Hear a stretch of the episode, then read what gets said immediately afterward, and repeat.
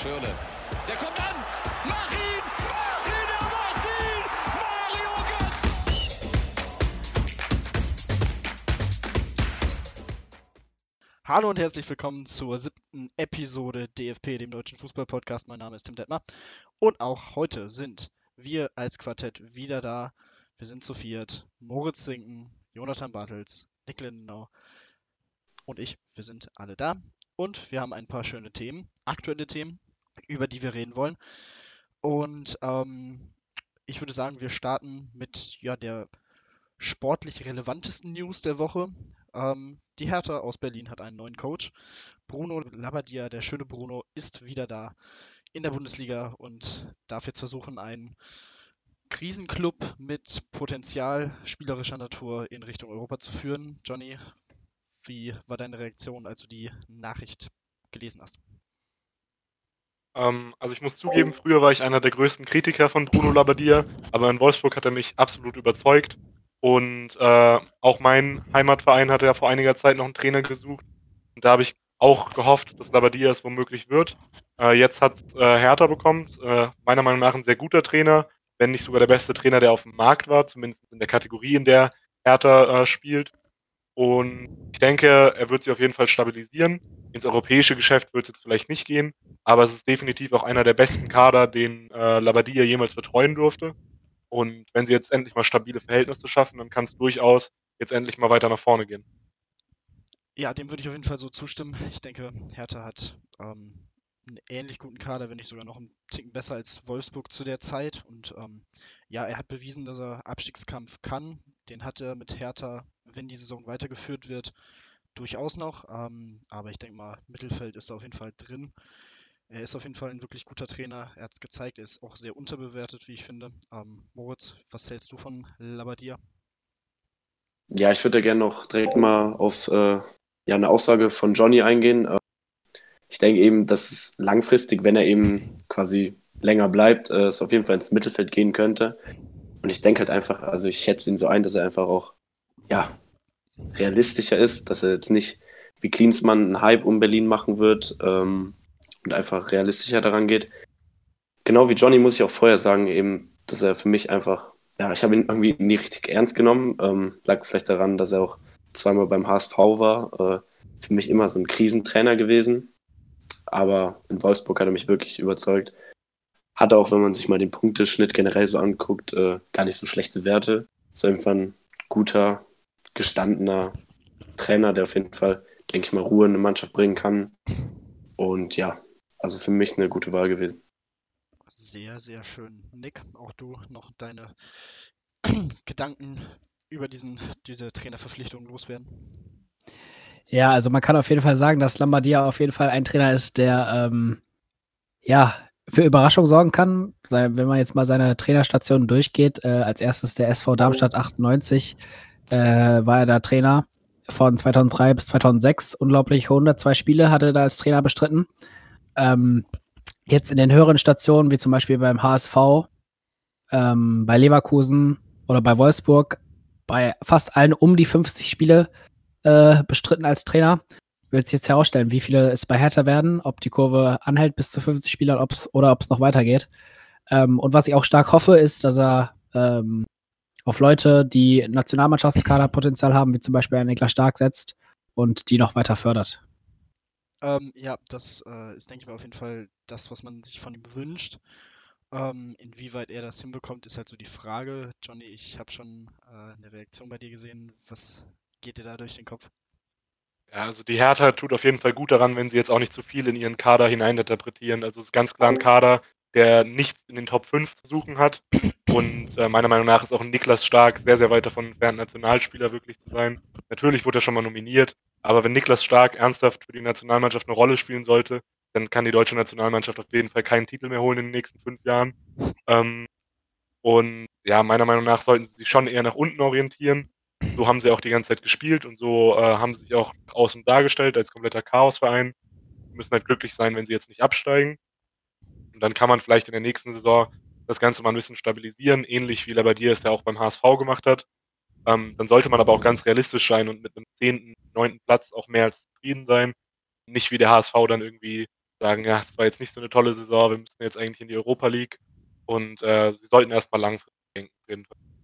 Äh, ganz kurz dazu noch, also ähm, den Punkt mit dem Platzierung, ja, fühle ich, aber mit Niklas Stark, da weiß ich nicht. Also er hat ja trotz Verletzungspech, hat Jogi Löw ja immer an ihm festgehalten.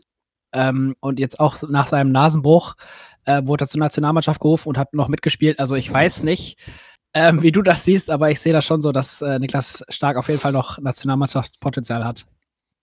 Ja, also äh, grundsätzlich würde ich schon sagen, das ist kein, also nicht falsch verstehen, das ist natürlich per se kein schlechter Spieler, aber er ist halt so ein klassischer Abräumer und danach hat er halt leider nicht sonderlich viele Qualitäten. Die anderen Abräumer, die in der Nationalmannschaft so herausragend sind, die haben dann halt auch ein sehr gutes Passspiel oder ähnliches. Und äh, er qualifiziert sich schon sehr durch seinen Körper. Also seine Qualitäten liegen ganz klar in seiner Körperlichkeit. Und ähm, meiner Meinung nach ist er auch schon sehr, sehr lange auf diesem Niveau, wo er jetzt ist. Und eine richtige Steigerung gibt es da schon länger nicht mehr. Also er ist schon seit seinem Wechsel von Nürnberg zu Berlin, das ist schon fünf Jahre her, ist er immer auf diesem Talentstatus. Aber jetzt mittlerweile ist er halt 25 und ähm, dann hat man halt leider nicht mehr so viel Zeit, um groß zu verbessern. Und er hat ja auch mit Berlin eine Europa League gespielt oder so. Das ist für mich nicht der Anspruch, den die Nationalmannschaft hat.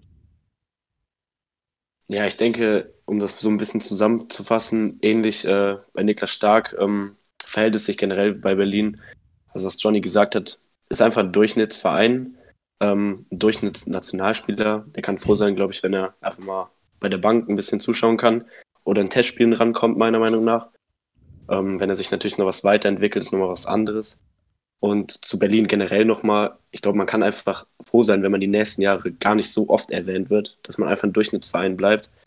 Ähm, und wie Johnny sagt, eben, ja, nicht zu so viel hineininterpretiert, kein Schmuh darum macht, dass man der Hauptstadtclub ist und unbedingt äh, ja, Deutschland repräsentieren muss und auch oben mitspielen muss, international spielen muss. Ich glaube, man tut wirklich daran, gut daran, wenn man einfach ähm, ruhig macht, irgendwie mal schaut, ähm, ja, wenn Labadia das gut macht, ähm, eben an ihm festzuhalten und erstmal in ruhige Gewässer zu kommen, kann man immer noch schauen, ob es vielleicht höher geht. Man hat einen Investor, aber meiner Meinung nach nicht mehr als ein durchschnittlicher Bundesliga-Verein. Also ich stimme euch zu, dass man theoretisch eher in die Richtung gehen sollte, jetzt erstmal in ruhige Fahrwasser und so weiter, sich wieder, wieder im Mittelfeld etablieren. Aber das ist nicht die Hertha seit dem letzten Sommer, seitdem Windhorst da ist, ist doch ganz klar, mindestens in zwei, drei Jahren sollte man generell immer für den Europapokal irgendwie eine Ambition haben. Also sonst hätte er ja nicht investiert. Deswegen, wenn man jetzt diese Saison noch im Mittelfeld abschließt, nächste Saison sollte man, oder schätze ich mal, wird man mindestens mal einen einstelligen Tabellenplatz anpeilen. Wenn nicht sogar in Richtung Europa. Es kann auf jeden Fall passieren, das hat man beim HSV gesehen, ähm, dass dich das absolut einholen kann und dass das komplett in die andere Richtung geht. Das wäre nichts Neues. Äh, man hat es bei anderen Teams schon gesehen mit einem Investor, siehe, siehe 1860, die in der zweiten Liga eigentlich in Richtung erste Liga wollten und jetzt äh, gerade so in der dritten Liga wieder rumdümpeln. Also mal abwarten, aber ja, es ist auf jeden Fall eine sehr interessante Situation da zu sehen. Ich finde auf jeden Fall Labadia ist ein richtig guter für dieses Team, ähm, der da so ein bisschen die Ruhe reinbringen könnte. Aber wir wollen jetzt nicht zu lange über dieses Thema sprechen, denn wir haben noch ein zweites Thema aus der Hauptstadt. Ja, in Zeiten von Klinsmann ist nämlich noch Folgendes passiert, angeblich. Kevin Prince Boateng wäre im Winter angeblich gerne zu seinem Heimatverein der Hertha zurückgekehrt. Ähm, nach eigenen Aussagen schrieb er Jürgen Klinsmann so gegen Jahreswechsel eine Nachricht, in der er seinen Rückkehrplan so ein bisschen dargelegt hat. er erhielt jedoch bis heute keine Antwort was ich sehr amüsant finde. Ähm, ja, aber er meinte irgendwas von wegen, ja, dann hätte ich noch den Götze und den Draxler angerufen. Äh, kommt her, Jungs, wir bauen hier was auf und machen die Hertha wieder attraktiv. Also, ja, eine ganz interessante Situation, wie die auch, finde ich, nochmal zeigt, was die Hertha in den letzten Monaten so für ein Bild abgegeben hat. Also ich finde, das passt auf jeden Fall perfekt zu Hertha. Die letzten Monate, das ist wieder so eine Geschichte. Ja, da schüttle ich einfach nur den Kopf. Ähm, was denkt ihr da so?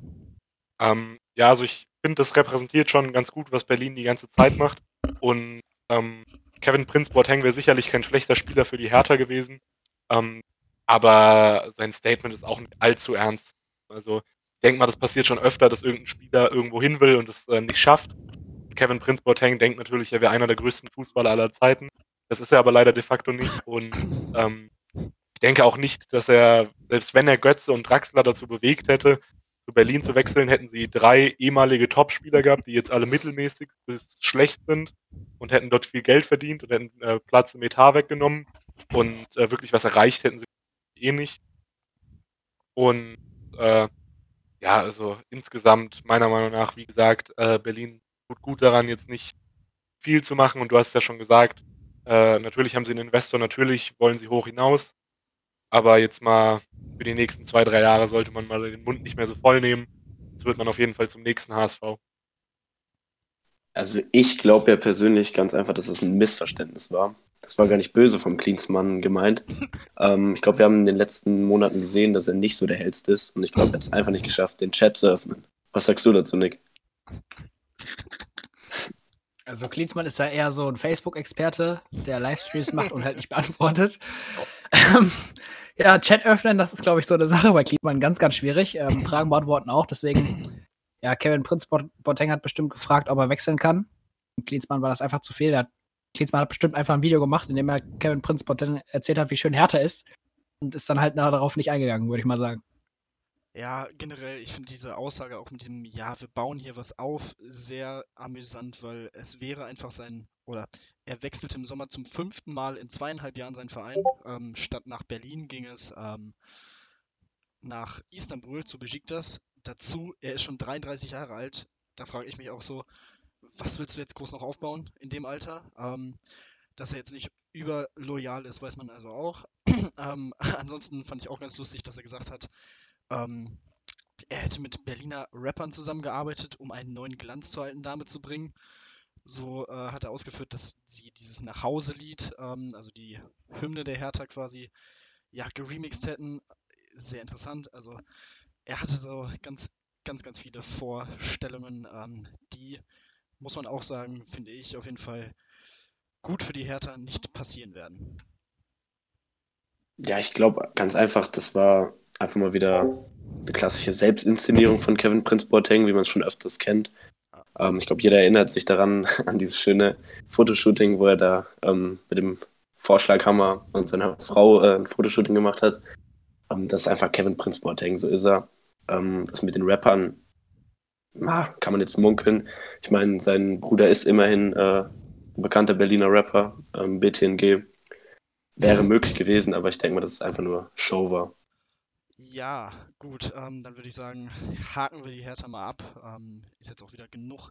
Wir haben so viel über die Hertha in den letzten Wochen geredet, ist unfassbar. Ähm, gut, kommen wir, kommen wir zum nächsten Thema, zum großen Torwart-Ranking von 442, einem britischen Magazin, ähm, das monatlich erscheint. Sie haben äh, in den letzten Tagen, vor ein paar Tagen, äh, ja, ein Ranking veröffentlicht der Top 10 Torhüter der Welt. Ich gehe sie einfach mal durch. Auf Platz 1 Jan Oblak, Atletico Madrid. Auf Platz 2 Alisson, Liverpool. Die 3 Marc-André Testegen, Barcelona. Auf 4 Thibaut Courtois, Real Madrid. 5. Keylor Navas, PSG. 6. Peter Gulaschi, RB Leipzig. 7. Samir Andanovic, Inter Mailand. Auf der 8 Manuel Neuer, FC Bayern. Auf der 9 Ederson von Man City und auf der 10 David De Gea, Manchester United.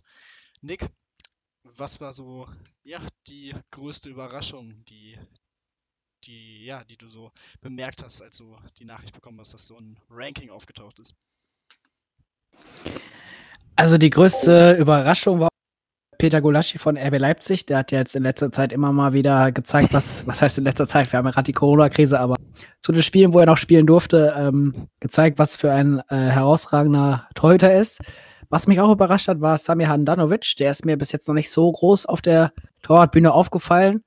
Ähm, da sehe ich dann eher einen Donnarumma, der hier gar nicht in der Liste aufgeführt ist, viel stärker als ein Handanovic. Ähm, und was man halt auch noch sagen kann, ist, dass ein David De Gea, der auf Platz 10, auf Platz 10 landet, ähm, ja, vielleicht eventuell mal an sich arbeiten sollte oder einen neuen Verein suchen, äh, sich einen neuen Verein suchen sollte, weil ich weiß nicht, ob man beim Menu ähm, nochmal die Kurve irgendwann kriegt, ob man da irgendwann nochmal Titel holt. Auf jeden Fall, ich sehe das so, dass David De Gea deutlich stärker sein könnte, wenn er bei einem anderen Verein ist. Moritz, wie siehst du das? Ja, also erstmal mit Donnarumma ist eigentlich für mich hat er schon mal jemals was bestätigt. Also er ist ein krasses Talent, aber mehr halt auch gefühlt noch nicht. Ähm, deswegen für mich gehört er da absolut nicht rein.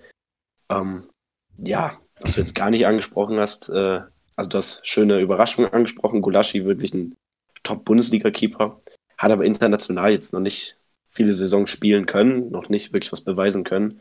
Ähm, für mich Manuel Neuer trotzdem immer noch auf jeden Fall von dem Peter Gulaschi. Ähm, ja, sonst auf jeden Fall Überraschung. Oblak hatte man, ja, ist einfach ein krass ständiger Keeper, den nennt man häufig gar nicht in so Diskussionen. Und äh, ja, Alisson auch auf einem guten Niveau, quasi gerade beim besten Verein der Welt. Und ja, deswegen sowieso auf jeden Fall in den Top 3. Man muss jetzt halt mal das quasi sehen. Wir haben in der in Deutschland krass diskutiert, ob jetzt Neuer oder Testegen besser ist. Und dann gucken wir einfach dieses Ranking und sehen Neuer auf Platz 8 und Testegen auf 3. Dass da quasi so viele Keeper dazwischen sein sollen. Ja, es verwundert mich ein bisschen. Ich sehe die beiden eigentlich mittlerweile fast immer noch auf dem gleichen Level. Ich finde es auch extrem interessant, dass Neuer in Anführungsstrichen so weit unten ist in dem Ranking, aber ähm, wenn man ehrlich ist, ich weiß nicht, ich finde Courtois hat sich auf jeden Fall gefangen, das muss man schon sagen, in den letzten Monaten und in dieser Saison. Ähm, aber ansonsten, es ist halt schwierig für Neuer, vor allem in der Bundesliga, sich auszuzeichnen. Die wenigen Bälle, die er drauf bekommt, hat er in den meisten Fällen, aber er hat halt auch schon so ein, zwei Dinge dabei die Saison, wo ich gesagt habe, hm, naja. Und, ähm, aber ansonsten würde ich auf jeden Fall mit der Top 3 so übereinstimmen. Ich weiß nicht, Testegen vor Alisson würde ich ehrlich gesagt noch setzen, also weil Testegen hat für mich jetzt schon seit drei, vier Jahren bei Barca bewiesen, konstant, dass er sowohl in Spanien in den Wettbewerben als auch in der Champions League wirklich überragende Leistung bringt. Alisson hatte jetzt wirklich eine überragende Saison mit Liverpool, jetzt war diese Saison schon verletzt. Da hat man dann auch gemerkt, als er nicht da war, wie er fehlt. Ähm, aber ja, das sind so, so ein paar Gedanken, die ich habe. Ähm, De Gea, dazu nochmal zu, zu Nix Punkt mit Menu, äh, Man United. Ähm, ja, Manchester United und Topspieler oder vermeintliche Topspieler, das wird nicht mehr funktionieren. Seitdem Alex Ferguson da weg ist, ist, finde ich, ganz schlimm der Verein. Also kannst du vergessen. Da sollte man einfach nicht mehr hinwechseln. Aber egal. Ähm, so viel dazu von mir. Ähm, ja, Johnny, was denkst du, wenn du die Liste siehst? Ja, ähm, also erstmal finde ich traurig, dass Neuer auf Platz 8 ist. Und, äh, da sollten sich die Leute auch nochmal krank hinterfragen, weil am Ende dieses Jahres oder nächsten Jahres oder wann auch immer alles weitergeht, ähm, sehe ich auf jeden Fall ein Szenario, wo Bayern ohne Probleme die Champions League gewinnt, weil keine Konkurrenz mehr da ist, seitdem Liverpool ausgeschieden ist. Und ich finde, Kaylor Navas, der ist, also, der ist ja mal Minimum zwei Level unter Neuer, der hat noch nie auf diesem Niveau performt. Ich weiß auch nicht, warum der jetzt da so hoch angesehen wird. Er hat halt bei Real Madrid seine Titel geholt, aber nicht, weil er jetzt so ein krass guter Torwart war, sondern weil Real einfach ein krass gutes Team war, krass effektiv war. Ähm, Handanovic wird jetzt einfach nur gehypt, weil Inter Mailand gerade irgendwie so jedes, äh, jeden irgendwie beeindruckt und einfach für viele jetzt so ein Überraschungs-Lieblingsteam ist. Und äh, deswegen ist er jetzt auf einmal so weit oben in der Liste. Meiner Meinung nach hat der jetzt nicht unbedingt was in den Top 10 zu suchen. Äh, Courtois ist für mich auch viel zu hoch dafür, dass der letztes Jahr so gestruggelt hat. Und er hat sich zwar jetzt gefangen, aber ist jetzt auch nicht auf dem Niveau, wo er auf jeden Fall mal war. Äh, die Top 3, da kann ich absolut zustimmen. Ich hätte Neuer jetzt wie Moritz auch halt direkt hinter das Ding gesehen. Und äh, Gulaschi finde ich auf jeden Fall gerechtfertigt, dass er jetzt da oben ist. Äh, der genaue Platz schwierig, weil er sich tatsächlich so sehr vergleichen konnte. Aber diese Saison hat er schon mit RB ja auch nochmal bewiesen, was er kann. Und er ist halt immer solide. Er macht jetzt nichts herausragend krasses, aber er macht halt auch wirklich nie einen Fehler. Also alles in allem, naja, ist jetzt nicht so das Top-Ranking. Ja gut, bei solchen Rankings geht es natürlich auch immer so ein bisschen um Reichweite sammeln für dieses Magazin. Also ich kann es vorher nicht. Also ist es ja klar, dass man dann als Magazin vielleicht auch ein, zwei diskussionswürdige Platzierungen raushaut. Und das hat man auf jeden Fall mit einem Neuer auf 8 geschafft. Ähm, nicht nur in Deutschland, denke ich mal. Also von daher, ja, wie gesagt, also die Top 3, ich glaube, da können wir zustimmen, ist auf jeden Fall schon so akkurat, alles dahinter. Es ist natürlich auch immer schon ein bisschen subjektiv, sowas. Es ist nie komplett objektiv, es ist ganz klar. Also für mich ist Testing auch ähm, schon nicht nur so ein bisschen vor Neuer, schon ein bisschen länger jetzt, aber okay. Ähm, für mich ist er auch, hätte er auch schon 2018 bei der WM im Tor stehen müssen. Aber okay, ähm, das ist eine andere Geschichte. Ähm, ja, ich weiß nicht, habt ihr noch was dazu oder wollen wir weitermachen mit dem nächsten Thema? Okay, gut, dann gehen wir direkt zum nächsten Thema weiter. Und zwar, ähm, ja, es ist so ein bisschen spekulativ. Ähm, die Kollegen vom KMD-Podcast haben es auch schon immer mal wieder in den letzten Wochen gemacht. Gibt es im Sommer oder in den nächsten Jahren vielleicht einen Wechsel in der Transferpolitik? Also wird es irgendwie eine neue Form von Transfers geben, ähnlich wie in den USA? Wird es Spieler für Spielerwechsel geben? Nicht mehr so viel Geld nach dieser Corona-Krise, wo viele Vereine jetzt wirklich auch sparen müssen. Ähm, ja, das ist so eine Frage, die ich mir jetzt so gestellt habe in den letzten Wochen und überlegt habe, warum nicht einfach mal darüber diskutieren. Ähm, ja, Transfermarkt.de zum Beispiel hat in, vor ein paar Tagen die ähm, Marktwerte runtergesetzt von quasi allen Spielern, gefühlt um 10 bis 20 Prozent, einfach mal so generell. Ähm, also das, das Runtergehen wird im Sommer, war auf jeden Fall anzunehmen oder ist anzunehmen. Ähm, mal schauen, ob dann vielleicht einfach PSG sich denkt, oh gut, wir können uns das leisten, 200, 300 Millionen einfach mal rauszuhauen im Sommer. Hm, weiß ich nicht. Ähm, ja, wie seht ihr das so, ähm, Moritz? Denkst du, es wird irgendwie sowas geben wie in den USA mit Spieler für Spieler und keine Ahnung, hättest du schon, schon so einen Lieblingswechsel, der dir einfallen würde? Ja, Lieblingswechsel, äh, da schaue ich direkt mal zum großen FC Bayern München und äh, ja, wenn die unbedingt jetzt Nübel haben wollen, dann hätte ich gern für den FC Schalke Sven Ulreich, äh, weil es eben ein absoluter Top zweiter Keeper ist und bei uns wäre der auf jeden Fall erster Keeper. Der würde mir direkt einfallen. Ähm, ist auf jeden Fall kein dritter Keeper. Und ja, zu dem, zu den Trades, zu dem System ist an sich auf jeden Fall ja, eine logische Idee jetzt äh, quasi für die kommende Phase nach Corona. Aber wenn jetzt sowieso quasi alle ja, Transferwerte, alle Summen runtergehen, die Marktwerte, ähm, die Vereine haben weniger Geld. Ich denke mal, die werden alle erstmal nach sich schauen, irgendwie gucken, dass man die Gehälter irgendwie stemmen kann. Und äh, dann gibt es wahrscheinlich viele Laien, könnte ich mir vorstellen. Ähm, ich glaube nicht, dass die Bundesliga jetzt versuchen wird oder generell der internationale Fußball so ein System jetzt nach Corona noch aufzubauen könnte man auf jeden Fall langfristig drüber nachdenken, aber ähm, ja, es gibt eben auch die krassen Investoren hinter den Vereinen. Ich denke mal, dass die auf jeden Fall zu der anderen Frage von dir weiterhin viel Geld in, in die Hand nehmen werden. Und vielleicht wird da sogar eine Lücke entstehen. Kann man ja auch drüber nachdenken, spekulieren. In der Tat. Was sagen die anderen? Also ich finde, es gibt halt mehrere Probleme, die man auf jeden Fall klären muss im Vorhinein, wenn man das dann irgendwie machen möchte. Also zum einen ist ja auch die Frage, wie würde es jetzt ablaufen, wenn ein ablöserfreier Spieler, also davon gibt es ja einige, die jetzt im Sommer ablösefrei sind, zu einem neuen Verein wechselt. Dann müsste man ja davon ausgehen, dass die neuen Vereine jetzt ganz andere Verträge anbieten. Das heißt, die Verträge müssen viel, viel weniger Gehalt beinhalten. Und jetzt ist die Frage, lässt du dir das als Spieler gefallen sozusagen? Oder sagst du dann, ähm, ja, okay, in ein Jahr im ersten Vertragsjahr, dann nehme ich das an, aber ab dem zweiten Vertragsjahr müsst ihr mich wieder normal bezahlen. Weil das ist auch eine große Frage. Weil sonst werden vielleicht viele Spieler einfach ihren jetzigen Vertrag aussetzen, äh, aussitzen, damit sie halt das volle Gehalt bezahlt bekommen, was sie jetzt gerade haben. Weil natürlich möchten viele Spieler nicht einfach mal drei Millionen weniger im Jahr verdienen, nur damit sie den Verein wechseln können. Und im Zweifelsfall sind sie ja bei einem ähnlich guten Verein. Ich denke, es wird grundsätzlich einfach darauf hinauslaufen, dass es viel, viel weniger Transfers geben wird. Und das mit den Spielerwechseln ist auf jeden Fall eine gute Idee, weil dann äh, würde sich die Thematik mit dem, mit dem Vertrag vielleicht auch nicht stellen. Dann könnte man den Vertrag einfach minimal anpassen, ähm, sozusagen den Vertrag mit, äh, mittauschen. Aber ich weiß nicht, wie das äh, rechtlich überhaupt möglich ist. In Amerika ist es ja auf jeden Fall so ähnlich. Da ist es dann natürlich aber auch noch so, dass sie einen Cap Space haben und noch viele andere Parameter, die sie zu beachten haben. Und ähm, ja, also es wird auf jeden Fall sehr, sehr spannend und ich denke, es werden einige Vereine auch sehr davon äh, profitieren können. Also FC Bayern, der jetzt stabil dasteht und genug Geld hat, der wird sicherlich viele Transfers tätigen und die nächsten Jahre auch stark davon profitieren, dass sie jetzt so einen billigen Markt vorfinden und halt ihr ganzes Kapital investieren können. Aber ja, denk mal, wird sehr interessant.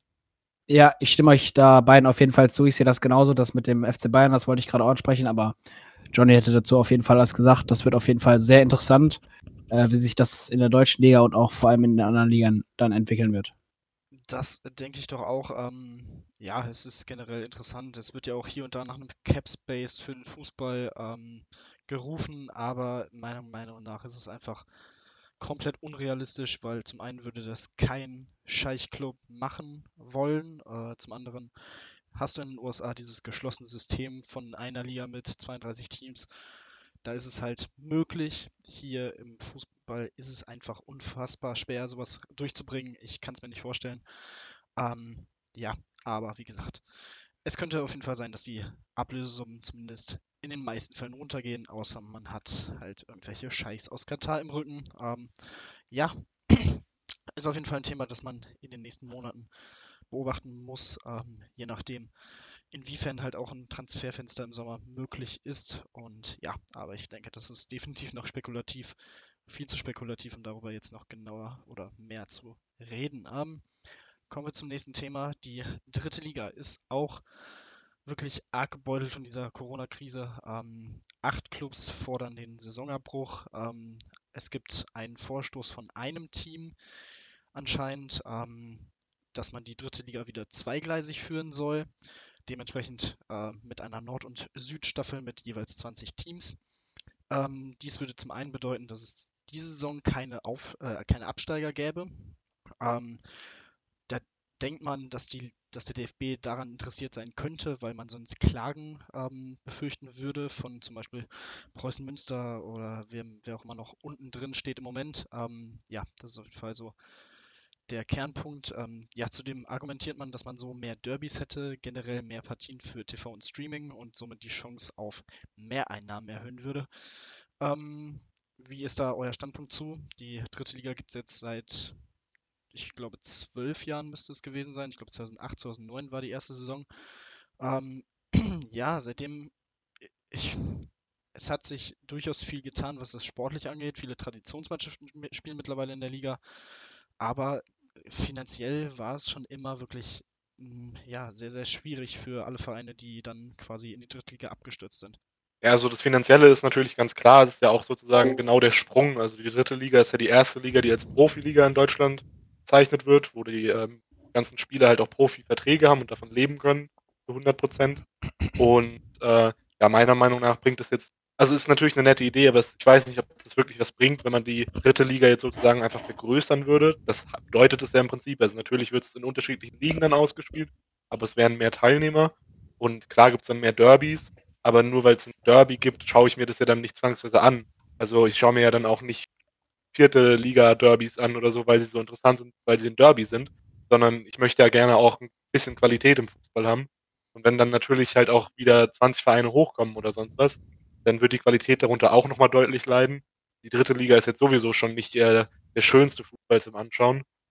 Ich weiß auf jeden Fall nicht, ob sie sich damit nicht selbst ein Eigentor schießen, weil äh, so wird es auch noch unübersichtlicher und dann weiß man auch nicht, wie man den nächsten Modi wieder aufspielt. Dann gibt es irgendeine Aufstiegsrunde und die ist dann auch irgendwie so uninteressant zu schauen und so unüblich und alles irgendwie ein bisschen schwierig. Aber ich verstehe natürlich, dass sie nach einer Lösung suchen.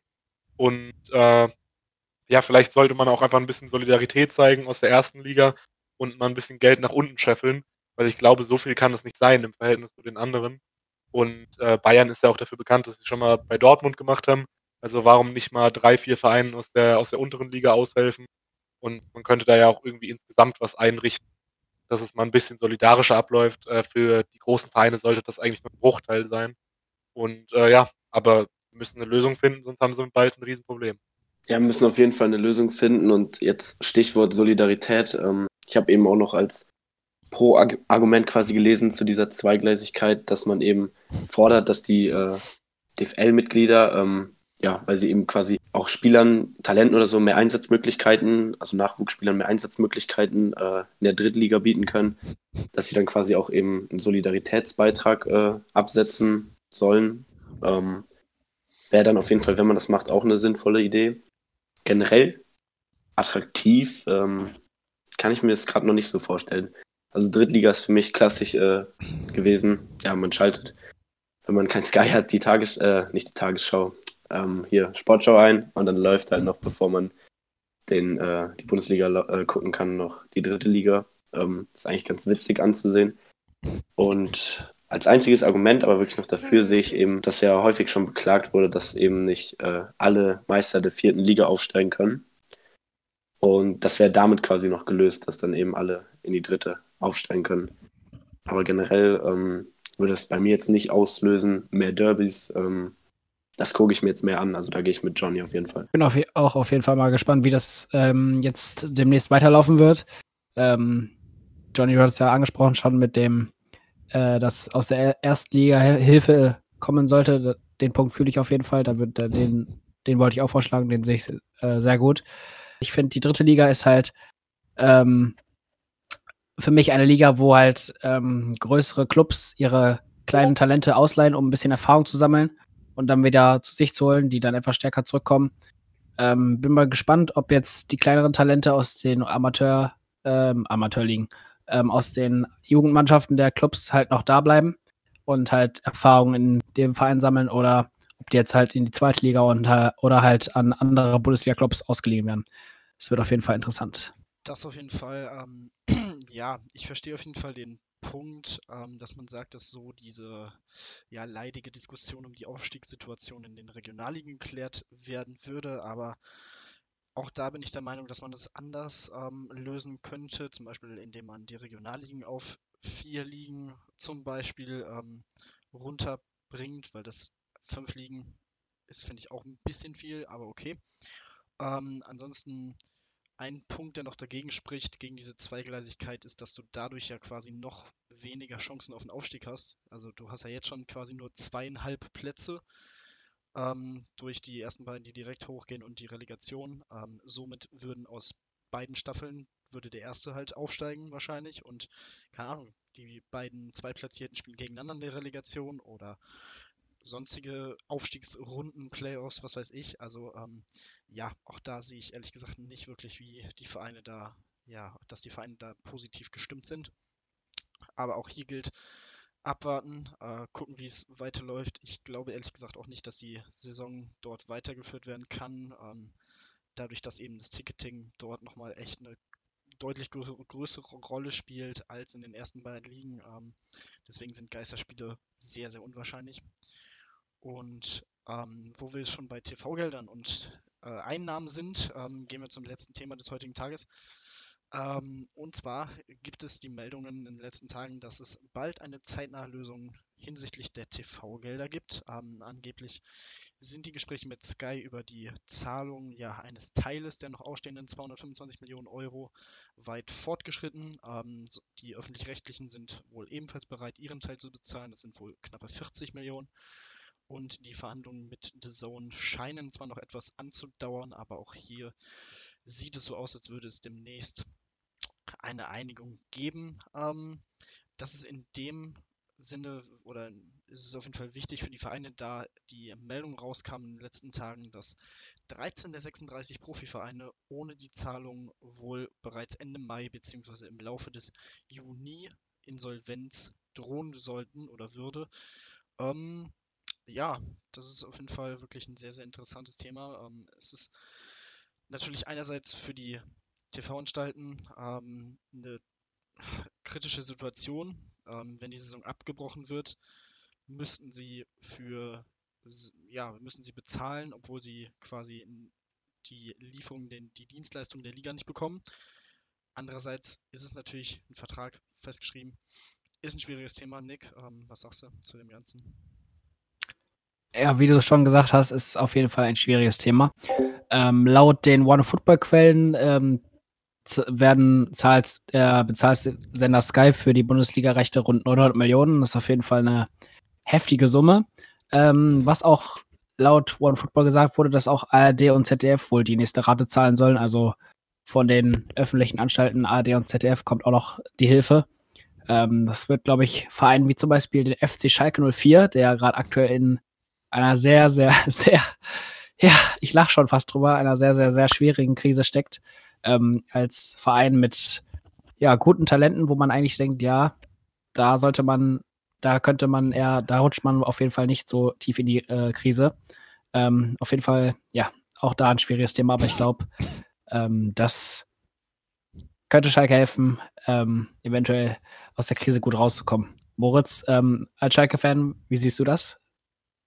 Ja, also erstmal glaube ich, dass wir auf jeden Fall äh, ja, irgendwann eine Episode extra über den auch Chaosverein Schalke machen müssen. Also, als ich das gehört habe, nee, es ist einfach nur peinlich irgendwie. Ich glaube, da wird mir jeder zustimmen, dass man jetzt quasi als Ambition, also als wirklicher Champions League, ja, Teilnehmer, also möchte man sein, oder mindestens Europa League, dass man da wirklich direkt zu diesen 13 Vereinen zählt. Äh, ja, das ist einfach schon ein bisschen peinlich, äh, wenn man das wirtschaftlich betrachtet. Naja, so ist Schalke. Ähm, aber generell hoffen halt eben TV-Anstalten, um eben auf Tim zurückzukommen, hoffen eben TV-Anstalten und auch die Vereine, dass es eben mit Geisterspielen weitergeht. Dann würden eben ja, die Verluste bei den TV-Anstalten ausgebremst und die Vereine kriegen dann eh diese vierte Ausschüttung quasi von Pay-TV und auch öffentlichen.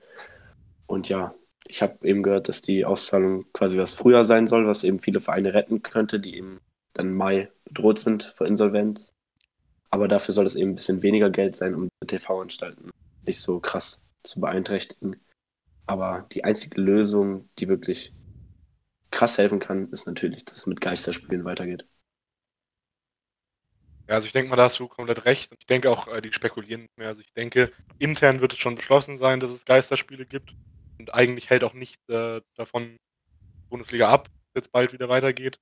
Denn die Virologen haben ja auch schon bekannt gegeben, dass es in Ordnung gehen sollte. Auch dass die Bundesliga-Profis irgendwie sollen ja extrem oft getestet werden, aber das würde okay sein und es würde auch nur ein Prozent der örtlichen äh, Testmaßnahmen ausmachen, was absolut vertretbares Maß ist. Und ähm, ja, ich denke mal, finanziell werden sie dann alle gerade so die Kurve schaffen. Wenn nicht, dann wird es halt so Aktionen geben. Also unter anderem gab es ja jetzt auch, das hat jetzt nicht, nicht direkt was mit der Bundesliga zu tun, aber äh, Lokomotive Leipzig hatte jetzt eine Aktion, wo sie extrem viele Karten für ein äh, fiktives Spiel verkauft haben, was jetzt erstmal den Verein erhalten hat finanziell. Und äh, ich denke, ähnliches wird es zur Not auch für die anderen Vereine geben, vor allem in der Bundesliga, die haben genug Anhänger und äh, die werden das schon irgendwie gebacken kriegen. Und äh, bald werden wir zumindest wieder Fußball sehen, auch wenn es natürlich nicht so ansehnlich sein wird.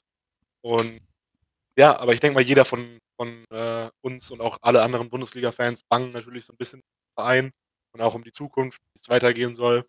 Äh, es steht alles in Sternen so ein bisschen und ähm, man muss halt schauen. Also viele haben sehr schlecht gewirtschaftet, wie du ja schon gesagt hast. Also äh, wenn Schalke jetzt nicht so eine gute Anhängerschaft hätten, haben, hätten, whatever, dann äh, würde es wahrscheinlich auch ein bisschen schlechter aussehen. Und äh, ja, wird knapp, aber wie gesagt, der Profiteur wird wahrscheinlich wieder der FC Bayern sein. Es, also du hast gerade was von ähm, Misswirtschaften gesagt. Also ja, ist sicherlich zum Beispiel bei einem Verein wie Schalke durchaus ähm, der Fall. Also vor allem hat ihn ja, ich glaube, heute noch hat man äh, die Magath-Tage nicht wirklich äh, hinter sich gebracht. So habe ich das Gefühl. Ähm, auf jeden Fall, was der da so alles rausgehauen hat. Ähm, aber was ich ganz interessant fand, ist das ähm, Interview von, vom Sportchef von Kräuter Fürth, der gesagt hat, grundsätzlich müssten die Profivereine gut aufgestellt sein. Das große Dilemma ist, dass relativ viel Geld im Fluss ist, aber relativ wenig Rücklagen gebildet werden. Weil man, das muss man ehrlicherweise sagen, unter extremem Erfolgsdruck steht. Die Regulierung des Spielermarkts, der auch auf uns in der zweiten Liga abfärbt, fängt ganz oben bei den Topclubs an. Ähm, wenn in der Spitze Ablösesummen von 200 Millionen Euro kursieren, hat das Auswirkungen auch auf die finanzschwächeren Clubs. Also zusammengefasst geht es ihm halt wirklich darum, dass es vor allem für kleinere Vereine, ich denke mal, das fängt auch schon im Abstiegskampf der Bundesliga an, ähm, dass sie einfach sofort alles, was sie quasi für, zur Verfügung haben an liquiden Mitteln, rausballern müssen, um die Klasse zu halten in der zweiten Liga, um aufzusteigen beziehungsweise da die Klasse zu halten. Ähm, ist auf jeden Fall ein interessanter Punkt. Ähm, ich glaube, zum Teil stimmt es durchaus, aber ähm, ich glaube, es ist tatsächlich nicht nur deswegen. Also Misswirtschaft ist definitiv auch ein Punkt, ähm, weil vor allem in der ersten Liga, also sorry, Schalke hat in den letzten Jahren, äh, übers letzte Jahrzehnt gefühlt, so oft auch in der Champions League gespielt, die sollten mehr als genug Geld haben. Ähm, das Stadion ist jetzt auch schon so alt, also in Anführungsstrichen so alt, dass man sagen kann, dass es soweit abbezahlt etc. Da, also es ist einfach wirklich, ähm, ja, teilweise einfach schlecht gewirtschaftet. Es ist wirklich eine ganz, ganz interessante Situation. Ich hätte es auch wirklich nicht erwartet. Ähm, Wäre auf jeden Fall schon sehr bitter für Schalke. Ähm, bei Ihnen ist ja noch die Geschichte mit der Ausgliederung des Vereins. Man ist ja noch ein eingetragener Verein. Ähm, mich würde es mal interessieren, Moritz, Nick, was sagt ihr denn dazu? Ähm, jetzt so mit Hinblick auf diese Geschichte, seid ihr jetzt irgendwie, oder wie war vor der Krise euer Standpunkt der Ausgliederung gegenüber und wie ist die, ähm, ja, wie ist eure Sicht darauf jetzt? Seid ihr da irgendwie mehr in eine gewisse Richtung hingetrieben worden? Ja, also auf jeden Fall ist man irgendwie als Schalke-Fan quasi stolz darauf, dass man in den Zeiten der Kommerzialisierung irgendwie sich noch als eingetragener Verein bezeichnen kann. Ist auch für die Fans auf jeden Fall schön, aber sind wir mal ehrlich, äh, da kannst du nichts mit gewinnen, da kannst du keinen Blumentopf mit gewinnen. Also ganz ehrlich, wenn man langfristig sich etablieren möchte, ähm, wieder oben angreifen möchte, nicht Meisterschaft, ich weiß, das ist kein Thema auf Schalke, aber Champions League wieder mindestens oder Europa League, da muss man, also da ist für mich eigentlich die Ausgliederung der einzig richtige Weg. Ähm, ich habe aber die Befürchtung, dass es eben zu einem heftigen Disput zwischen den wirklich traditionell ähm, orientierten Schalke-Anhängern äh, werden kann und dem Verein eben. Aber jetzt könnte man eigentlich die Corona-Pandemie als Vorwand nehmen, um auf jeden Fall die Ausgliederung ja, voranzuschreiten. Es ist halt, so ist das Fußballbusiness. Es gibt Kommerzialisierung, das ist ganz normal und äh, ja, dafür wird auch bei FC Schalke keine Halt machen können. Oder Nick? Ja, sehe ich genauso. Ähm, ist auf jeden Fall immer ein schwieriges Thema bei Schalke mit den Finanzen. Ähm, da geht es auch ähm, Richtung ähm, den Sponsor oder den Verantwortlichen. Ganz, ganz schwierig. Ähm, ja, ob man da nicht eventuell sich mal komplett neu aufstellen sollte oder mal einen neuen Sponsor suchen sollte, ist auf jeden Fall aus meiner Sicht die Frage. Ähm, ja, was da in Zukunft jetzt noch auf uns zukommen wird als Schalker-Fans. Ja, wir werden sehen, was die Zukunft bringt. Ja, und ich würde damit sagen, schließen wir auch unsere Podcast-Folge schon wieder ab. Leider gibt es äh, in der Fußballwelt nicht sonderlich viele Themen, über die man reden kann momentan. Trotzdem war es mal wieder eine willkommene Abwechslung für uns alle, darüber zu reden und mal ein bisschen seinen Kopf außerhalb von Corona zu betätigen. Und äh, damit wünschen wir euch noch einen schönen Tag, Abend, wo auch immer ihr uns hört. Und ciao. Ciao, rein, bleibt gesund. Ciao, ciao. Adios.